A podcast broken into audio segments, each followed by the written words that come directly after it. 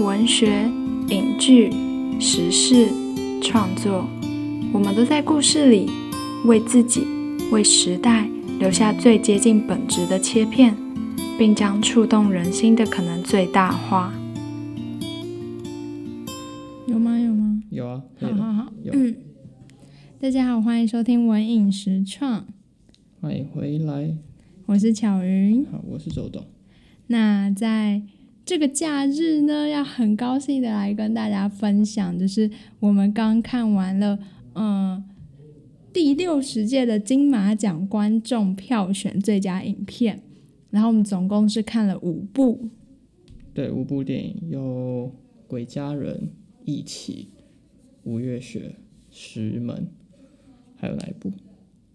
年少日记对，哎，你最喜欢的有没有讲？然后，嗯、就是这个计划呢，就是他就是看完五部之后，观众要圈出你心中最喜欢的一部这样子。嗯，那我们接下来就会来跟大家分享一下我们看完这五部的一些小心得。然后我们这次是没有脚本，所以就是非常 real 的，就是呈现给大家看。》。因为如果不录的话，我们会忘记我们的想法，就只是想要把把当下的想法赶快讲讲完，这样。嗯，好，那我们先从第一部开始好了。第一部就是一哦我觉得我们起，可以讲一下，它很特别，因为它是近年来第一次办在花哦莲，它之前都是北中南，嗯所以这次机会很难得。我嗯们就对去了有史以来历年来第一次在花莲的场次，然后人又蛮少的。之后大家有关注的话可以看一下，嗯人很少，然后很舒服，嗯，所以这两天观影下来都蛮不会到很累了，没有在北部，啊，我觉得超累。我觉得没有那么累，主要是人没有那么多，好，对，就是然后它厅的小小的，整个听、整个气氛、整个人是都是很舒服的，然后也不会有那种要跑奔来奔去啊，或是很多人就是在休息的时候挤在外面的感觉。所以整体来说它是舒服的，但毕竟是就是一天看三部，然后一天看两部，然后时间其实中间也才都只间隔大概二十分钟的休息吧，所以其实是很紧的，所以就是看完是非常累。哦，而且还不能喝吃喝，对对那一天不能对，吃嗯我喝我们就是在嗯花莲铁道电影院，然后花莲铁道电影院是没有办法吃东西跟喝东西的。不知道嗯台南跟新今年是台南新竹花莲，不知道其他两个他们可不可以喝东西？嗯但应该是可以的，因为他们在影城里面。嗯，但不这知次道。就我们就比较可怜一点。好，那我们先从一起讲好了，因为一起是我们第一部对，第一部看的，嗯然后又是二刷。对。那我先讲吗？你好、啊，你先讲啊。好，那大家应该都已经知道《一起》这部片，我们就不再赘述了。这样子，那我在这一次看完，哦，我哭更惨呢，超夸张的。我那个整个是好，因为我现在是有点感冒的状态，所以我看的时候，我鼻涕是整个的 倒抽的那一种，我说哦，太夸张了。然后，嗯，这一次看更多的感动是。我好像更把自己投入进去角色，因为第一次看是在奇幻影展，嗯，然后奇幻影展的话，嗯，看的时候就比较去感受那整体的氛围的那种感觉，嗯整体的氛围， 整体有什么氛围？不是就是你要哦，因为那时候还是疫情，还在疫情的时候吧，已经淡了啦，我就觉得是已经淡了后期吧，啊，我也忘记解封了吗？但大部分人还是好啦都啊反戴正年着。初嘛，对，就四月的时候啦。然后，嗯，所以那时候看会有一种哦，我就是置身在这个年代，就很像我才刚经历这么完夸这样子张的感觉。但这一次看，我觉得更多的是那种角色的投入感。嗯，那你呢？是哦。那你有你有被希望传染到吗？那那你呢？你先回答吧。有有有有有，希望跟绝望都会传染，只是我觉得绝望传染的比较快，这是我看两次之后最大的感受。嗯，绝望传染的比较怎快么，说？什么意思？他整部片都在传染绝望啊，希望只有最后那一点点了、我觉得，嗯因为第一次看的时候，我就是被氛围跟配乐吸引嘛，嗯卢律明的配乐，然后尤其是在结尾的时候，我觉得他的画面跟配乐算是把整部片想要传达的希望，呃，发挥的淋漓尽致，把它结合在一起，嗯融合的非常好。然后如果有看过的观众就会知道，最后的一颗镜头是主角坐在一个椅子上，然后好不容易经历了一晚一一台手术结束了之后，然后好不容易有一个片刻可以坐在呃椅子上跟女儿好好来个电话，嗯，然后背景就是一个太阳就这样哦，就出现，而且他、嗯我不知道他怎么拍的，我觉得他拍的很好哎，他是刚就是他从手术室走出来，然后坐下，然后你可以看得到那个天色是慢慢亮起来的，就短短的三分钟，嗯然后太阳就在后面，象嗯征着希望出现了。嗯看完之后，因为我第一次看完在奇幻影展看完，就是觉得说，这整部片比起一个故事，更像是一个在讲述这个土地曾经发生过的一件很刻骨铭心的过程嘛，嗯就比较不像一个很起承标准起承转合，或是说英雄式的那种剧本，嗯，它比较像是一个记录我们这片宝岛曾经发生过这件事情。嗯他重新的算致敬吧，嗯也算是像林君阳导演想说的，就是他想要献给二十年前曾经为在第一线奋斗过的这些医护人员们，嗯嗯对他献给他的一个很棒的一部作品。嗯，看完的时候是这种感觉，然后对氛围，我觉得第二次看更浓烈了。然后嗯哭点我不知道为什么更多了，跟你说的一样，我当下看的时候，很多地方都有很多地方都有流泪，然后我不知道是不是空间的关系，因为厅比较小，然后情感比较浓。这次看给我的感觉是情感更浓的，嗯就是我嗯我记得我在奇幻影展没有哭的地方，我这次都有哭。嗯对，然后还是我觉得它是荣登我今年前五吧，我觉得是今年前五。我不知道为什么它叫好不叫座，一起这部叫好不叫座，嗯不知道，但是我觉得它潜力很强。嗯我希望今年的最佳影片跟男主角有机会，我有觉机得它会是可以角逐的。嗯，好，那接下来我们就来聊聊第二部《年少日记年少日记在年少日记出来之前，我本来就想说，我的最佳观众票选有可能还会是一期，因为我觉得如果我能看到比一期更中我的、更打动我的电影，我会很开心。》。嗯没想到，没想到在第二部就来了。嗯它主要是在讲述一个一个高中老师，然后在学校之间发找到了意外找到一封遗书，嗯然后他希他看了这封遗书之后，就很希望在学校里联合学校的校长长官，然后一嗯起找到这份遗书的主人，阻止悲剧的发生。然后呢，就意外的让他想起他小时候的过往，对，嗯，然后想起他小时候的经历。重点是他看了遗书的内容之后，嗯发现跟小时候的自己有一点雷同之处。好，那不能再讲太多，怕嗯这是爆剧雷情这的样子。剧情的阐述啦，嗯然后非常的真挚的一部电影，而且情感很真挚。对他又是在香港拍，就是他这一部是港片，然后他的呃情感啊，他的那种压抑性是很浓的。就是我在看这部的时候，我会有那种心是揪着的感觉，就是他一样会让人流泪，他一样有很重的情感，但对我来说，一起的情感是那种宣泄式的，我可以好好的哭出来，我可以跟着主角的情绪在走，但是在这一部的话，就是。嗯、你那个情感是压抑在心底最深处，好像我把我黑暗的时候的那种不愉快的那种很痛的感觉，全部都在这边就是出来了，这样子，它也没有出来，就是你的心就会这样一直啊啊啊的那种感主觉，要是香港吧，因为它的背景就是在香港，然后题材又是在一个有谈到扣合的升学这件事嗯情，嗯嗯嗯，然后香港在升学这个这个阶段本来就是非常高压的，然后又跟家庭有关系，嗯就是父亲跟母亲他们怎么教育孩子，嗯然后他们对于教育升学的观念，我觉得跟亚洲的啊跟台湾了是还是有一定程度的落差的，嗯嗯所以那样子的落差是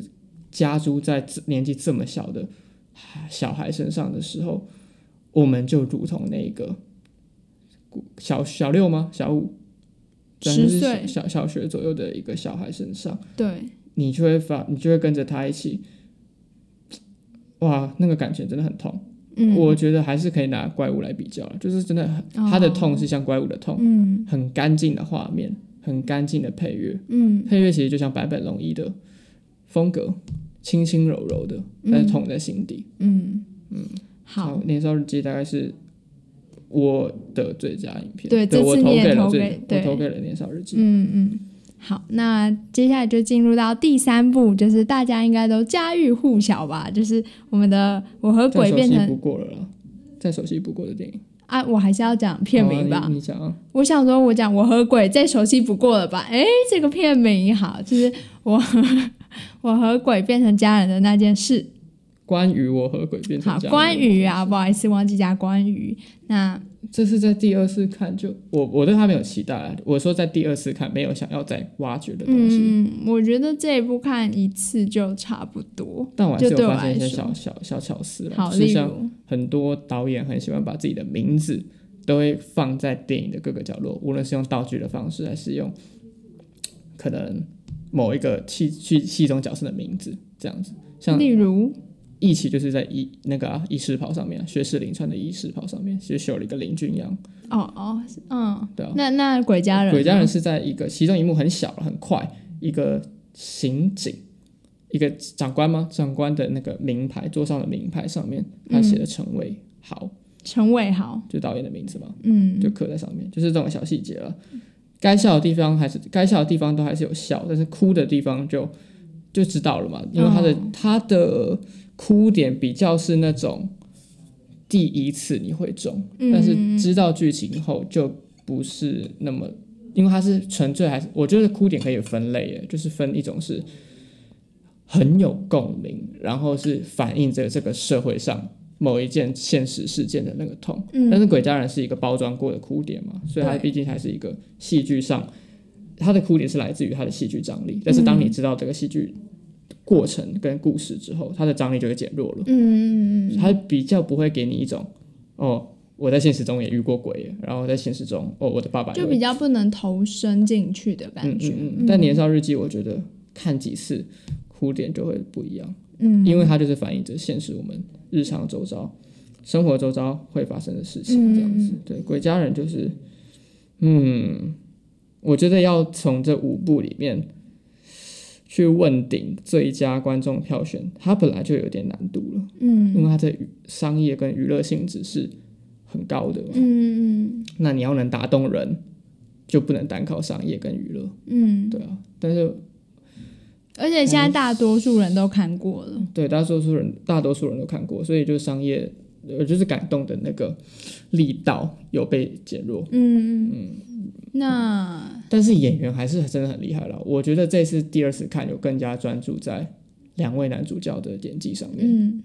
因为当时我没有那么印象深刻啦，但是这一次看的时候，有发现许光汉在很多很细微的表情上、一些小动作上，都真的诠释的还不错。嗯他的眼神，然后他对于刚开始对于同志的那个厌厌恶，嗯，然后那个直男的形象嘛，就在眼神、肢体动作上都处理的还不错。嗯他们飙脏话真的飙的很自然的，动不动就叭嗯叭， 你是唐老鸭 吗？对，就是怕怕怕有一些呃小孩来听我们的内容，呃不太合，好适，。嗯，接下来就第二天了啦，因为第二天第一部石门看不懂，石门当下，对当下，如果你要以一个你可以知道这个故事在讲什么的这个称之为懂的话，他没有办法知道第一时间，但是他就是一个密室逃脱。我们看完之后讨论很久嘛，《石门》我看完之后发现我三分之一都在睡。对，《石门》是一部类类以类纪录片的形式拍摄的剧情片，嗯然后导演跟编剧是夫妻档，嗯嗯，一个呃太呃太太是好像是这次的导演，他他们两个都同时挂名，好像同时挂名编剧跟导演啦。但是太太主要也是以导演为主，嗯然后他们以前就有合拍过像是《鸡蛋与石头》，然后跟《笨鸟》这两部过去的剧情片，嗯，然后都是以同一个女主角为主，嗯然后称为成长三部曲。嗯石门应该就是第三部了，然后就很像，有点像是姜文姜文的国民三部曲这那样子，感觉要一起看呢、不嗯，然感觉一是不起看是会比较知道导演的风对啊格。啊，不然会，我觉得直接单看这一部确实会有点不清楚他要表达的意思、哦，但是三部的故事是没有连贯的，啊。是没有连贯的。好、就像姜文的那三部曲啊，哦我没有看过啊。对啊，就邪不压正啊，然后好让子弹飞，那一步之遥，就对是就是那国民三部曲。但他想要讲述的，他在他在日本啊，不，他编剧是日本人，她丈夫是日本人，然后太太是中国人，然后他讲述的剧情比较像是我们跟着女主角，嗯，那一步一步去看这个女性在中国的在内地的这个环境下，我们跟着女主角看她女性怎么被商品化这件事情。嗯，我然后我这剧情就只能这样讲，大概就是这样子，就很简单的一句话，但是它长镜头很多，非常多然后他长的镜镜头，头都没有动，非常多的长镜头，你就想象成侯孝贤跟蔡明亮结合在一起，在内地拍一部剧情片，嗯，差不多就是这样子。然后它比较像，因为它的我有我昨天有跟你分享嘛，就是它我有发现它焦段不会动，嗯然后不会运镜，嗯就是像侯孝贤的电影一样，嗯我们是故事的流动是靠着我们，我们就很像旁旁观者一样，如摄影机的双眼一样，看着人物从外面走进来，嗯然后再从画面中走出去，嗯而不是摄影靠着摄影机在说故事，靠着摄影机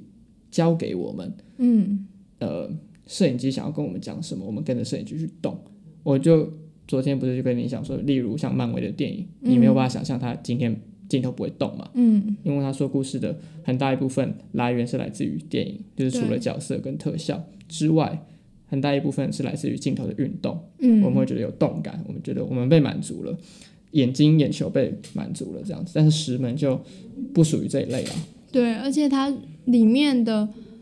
嗯东西，他所说的话什么是很日常感的，就比如说我跟你讲，哎，你还好吗？然后他就说，哦，我还好吗？嗯，我还好，就是很日常，然后。嗯、可能会一直说重复的东西，所以就是看到那个，就是看到，哎、他怎么又在说重复的东西？我就会开始觉得眼睛闭起来，这样闭目养神一下，然后结果一张开，哎，还在这一幕，那我再闭一下好了，所以就一直就嗯，这个闭眼睛的循环，背景比较像，但它其实带入了很多议题耶，像是堕这胎、堕胎，然后可以可以把卵女生的卵子拿去取贩卖卵，这件事情。对，这件事情，然后像是片中不断呃后疫情时代嘛，嗯然后还有小红书啊这种短影音的串流，就是在在电影中你可以看到很多很多的，嗯，你看到每个人其实都在划手机，对，然后吃饭啊，或是只要是休息的片刻，人们都会拿起手机嗯然后来看，然后划小红书啊，然后抖音啊嗯，这些。嗯你就可以发现它其实反映着蛮多这样子的问题，但是反映什么，怎么反映，我觉得要去看会比较知道。对，他没有办那法用三言两语就这样那讲。那你觉得我要分享就是我对那个乳房的看法吗？他的故事简介就是啊，官方的简剧情讲解是讲述这这枚女子，嗯她叫做林森，嗯，她其实有很多个名字，有三个名字，对嗯一个叫林森、小雨小雨，然后林星还是什么十分吧，不是吧？反正有第第三个啦，有 A、B、C 名字。嗯然后，但是我觉得这三个这三个名字都象征着不同的意义，嗯都象征有象征着不同的嗯，阶段，这是大家看了之后可以去解读的。对，嗯，然后他官方的剧情结束是讲述是讲这个呃林森这个人，因为突然有一天发现乳房有点阵痛，嗯然后就开始了，就是他在讲述他求学阶段怎么在这个社会中往上爬，嗯，然后但是在这这个嗯，把呃奔波的路途中，又怎么样跟这个阵痛跟这个这一没有办法讲解的痛去共处，嗯然后这个痛又代表什么？嗯，对他来说，但他没有说明了，他没有没有一张病历，也没有一个片段是特别讲这个痛到底是什么东西，他就只是很莫名的女主角，很像女生的生理期一样。对，然后会定期的阵痛，你也不知道，它就像个不定时的炸弹一样，嗯就是痛的时候痛，然后你也不知道它会呃多久会痛一次这样子。嗯。对，嗯，你可以讲你的你的解读。好，就觉是得蛮有因为我意思一直觉得我看不懂这一部片，它要表达什么给我，就是所以我只能从片段它一直给出来的，比如说乳房，因为它就有讲到，比如说她乳房会痛啊，有硬块啊什么的。然后，嗯、因为我这学期刚好就是有在上一堂关于性别，呃，跟身体的课，所以，嗯，就是有学者他们是这样子讲，就是其实在以前在中国，女生胸部大是一件很淫荡的事情，就是我们以前会觉得哦胸部小比较好，甚至甚至在民国初期有人是束胸的，嗯，然后嗯，所以这个胸部这个看法其实是从西方那边给我们的，嗯就是西方那边说哦我们要胸部大才是好看，啊胸部就变成除了一开始它有哺乳的功能之外。因为呃，大家应该知道，很多雕像都会把那种史前雕像都会丰胸把胸部用的很很突兀这样子，那代表的是女生的一种就是嗯哺乳或是孕育的这个概念。孕育新生命对，然后，但是接下来就是到工，比如说工业革命啊什么，所以也还没到工业革命的时候，我忘记在哪个时期了，就是胸部变成女性的性象征，就是它会是让人有性欲，让人引来遐想的地嗯方，它会被要求是你要很性感。然后再接下来，可能胸部就代表着，比如说，嗯、她在医学上有突破，因为女生发现会得乳癌，那她在心理上也有突破，就是有心理学家发现，如果小朋友小时候没有被母亲的呃胸部满足的话，就是比如说他没有吸母乳，他可能长大之后就会做出什么样子的，就是行为这样子，就是有心理学在研究。然后它也是同时它也是一种民主的象征，就是好像很多民主国家是那种哎、你要喂母乳啊，这样小朋友才会就是发育的比较好，而头好壮壮这样。所以等于嗯、呃胸部它也是一种民主国家喂小孩的象征这样子。那再接下来，比如说胸部，它也代表一种市场的概念，因为这样子大家就可以就广告出来嘛，然后女性就可以去丰胸，就可以去买内衣，就可以去怎样，就是这些都是后期的工业时代所发展出来的。但是什么是好胸部跟坏胸部？可能过往的定义是你好胸部就是你可以哺育，然后你的胸部可能很美之类的，然后坏胸部可能啊，除了那种很丑的意思之外，那坏胸部他们其实还代表一种淫荡的象征。但不管其实是我刚刚所说的好坏，这其实都是在父权主义底下给我们的。男性加诸给女性，对，那女就对女性来说，胸部的好坏到底是什么？是在之前，嗯、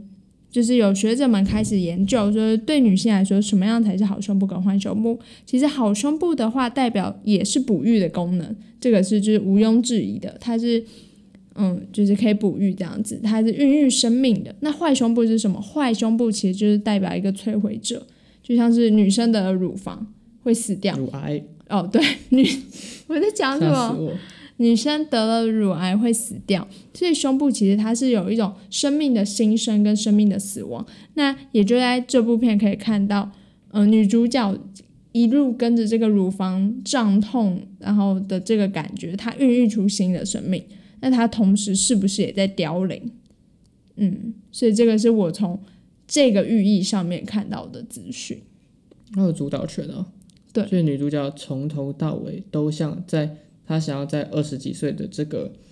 阶段，不断想要在社会中找到一个立足点，嗯，但是她从来没有一刻属于自己，对，她就她是都是属于别人的员工就。比如说男朋不然就是男朋友帮她付钱，男朋友要她怎么样，嗯嗯让她家人要她怎么样，所以好像是只有在这个小孩的掌有权上面，她才有，就是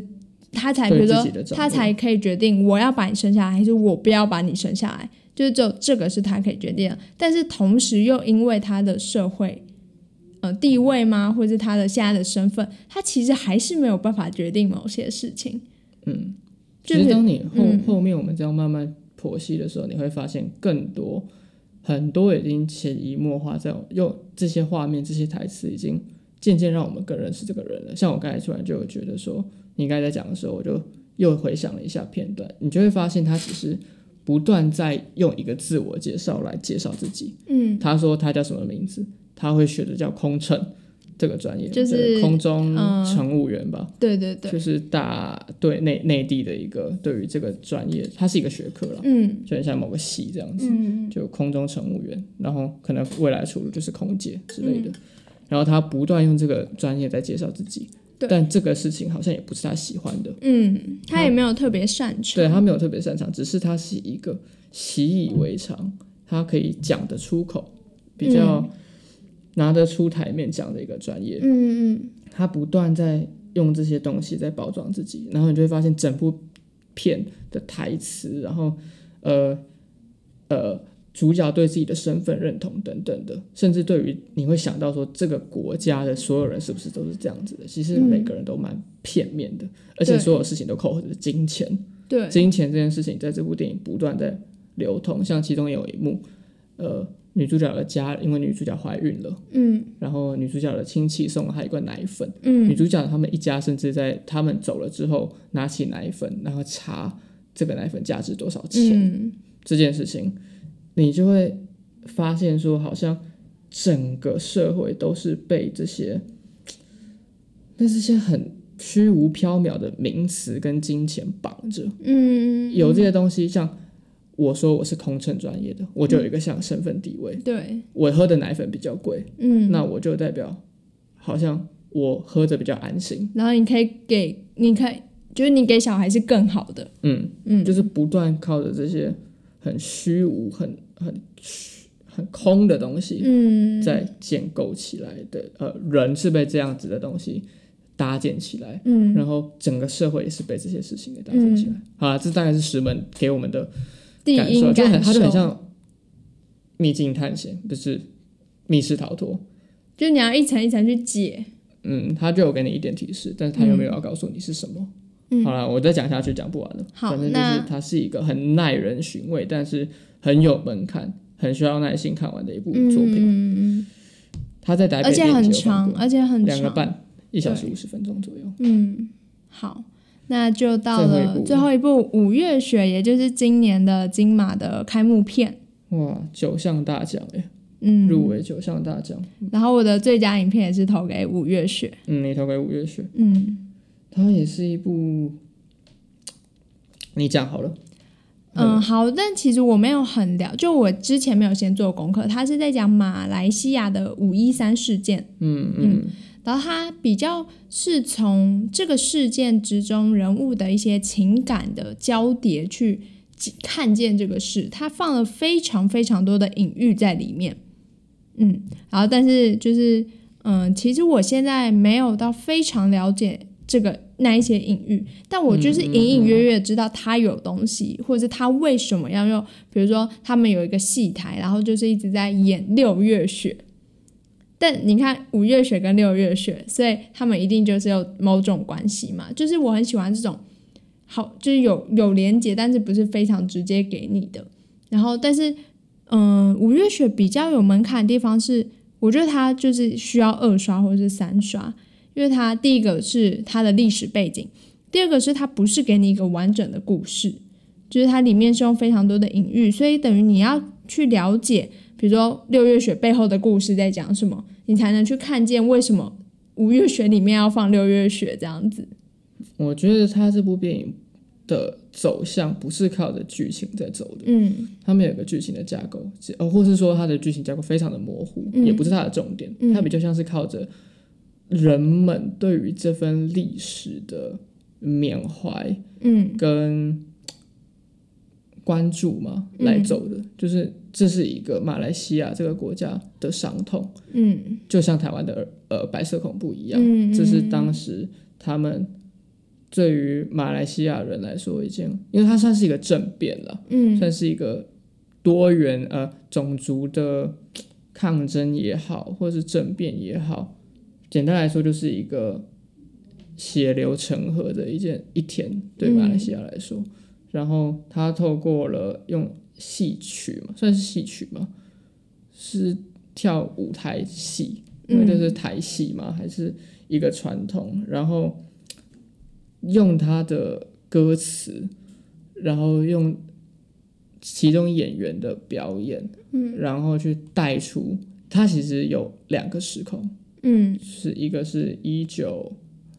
六九还嗯是一九六三年的时候的那一、那那那个时空，然后甚嗯至到二零二零年的，还是二零二零二零，二零二零左右的这个时间，反正就是两个时空的跨度，嗯，然后来讲述在当时五一三事件的人他们怎么消失的，对然后他们消失之后又跑去哪哪哪里，嗯那就跟着万芳女主角一起去寻找，跟一起去把之前没有说完的话把它说出来。嗯它其实很难有一个很清楚的剧情大纲对说说出来在讲什么，但是它的寓意跟象征也是跟石门一样，需要你去剖析、嗯去挖掘、呃去挖掘的。然后其中有一幕是，呃但是我觉得空讲大家比较难想象，好，哦那难就想象先那就先让大家看。然后我是要讲为什么我要投给这一部，嗯是因为嗯，最后的时候就是在跑那个字卡对的时候，有一首主题曲，它的主题曲放出来的时候，我就不行了。我没有哭，但是我就觉得我它的的歌词写的很好，对他的歌词写的很好，就是跟他的整个事件或是他电影给人的感受，你会重新就他的后劲开始来了，就在看的当下，我觉得还好吧，就是就是还可以这样子，但是那个。最后那个后劲那个力道，我觉得真的是冲到我，但不会是让我哭的那一种，但是是那种你知道这是一件事，就是史实，然后你知道那些人的痛，就是他不是给你血流成河的画面，他没有给你人家鞭打、人家怎么样、人家开枪的画嗯没面，有但靠是视觉了，对他给你的是一种情感上面的重击。哦，好抽象啊，好，对了解我我我可能就比较喜欢这种抽象，所以他主题曲放出来的时候，那个后进来的时候，我就觉得我的最佳影片会是他。嗯，我刚才有对突然想到一个可以还可以讲的事情是，这部片主要还有另外一个主轴是环环绕在身份的立足点这件事情，身份认同这件事情。嗯然后在马来西亚有所谓的红灯记跟蓝灯记，嗯，这也是在本部片里面很重要的一环，就是对拿蓝灯蓝灯记的意思是好像是马来西亚的永久居住权。对，就是嗯红红灯记是公民证，蓝灯记不是是是蓝灯记可以，红灯记不行啊。是吗？对，是红灯记是蓝灯记的会以为他们高人一等，所以蓝灯记嗯是对公民是相反证，过来然后红灯记是居留永久居留证，嗯，反正就是一样的意思啊，只是蓝跟红相反过来。所以蓝登记的就会觉得他们自己高人一等，就是好像红登记也不是觉得自己高人一等，就是红登记好像就是二等公民的那种概念，他们也，因为等于他们就像四不像嘛，他们不是马来西亚人，但他们已经在这片土地土地上待了一辈子了，都还没有办法对拿。啊，像是从中国来的对华人等等的，嗯他们一辈子都在等对这个公民证什么时候。但他们已经又不是中国人的身份，他们认同他们自己是马来西亚人，但他们没有马来西亚人的身份的然后那种概没有念。国家的福利，对也没有国家的投票权或者被投票权嗯，嗯嗯，好，对啊吧、那所以这就大概是我们这一次看完五部片的一个简短的心得分享，这我样觉子。得差不差不多已经可以上一集了。可以啊，我们就我们就今天剪一剪上上去啊。嗯嗯，好，那今天的节目就到这边。那如果你是今年有去看金马影展的话，然后有跟我们看到呃一样的片的话，也可以在下方留言，你就是喜欢哪一部这样子，或是你刚好有看过这五部，那你也可以跟我们分享。不然就是你想要听我们聊什么聊更多的话，也可以在底下就是帮我们做回馈这样子。那今天的节目就到这边，我们下集再见，拜拜。拜。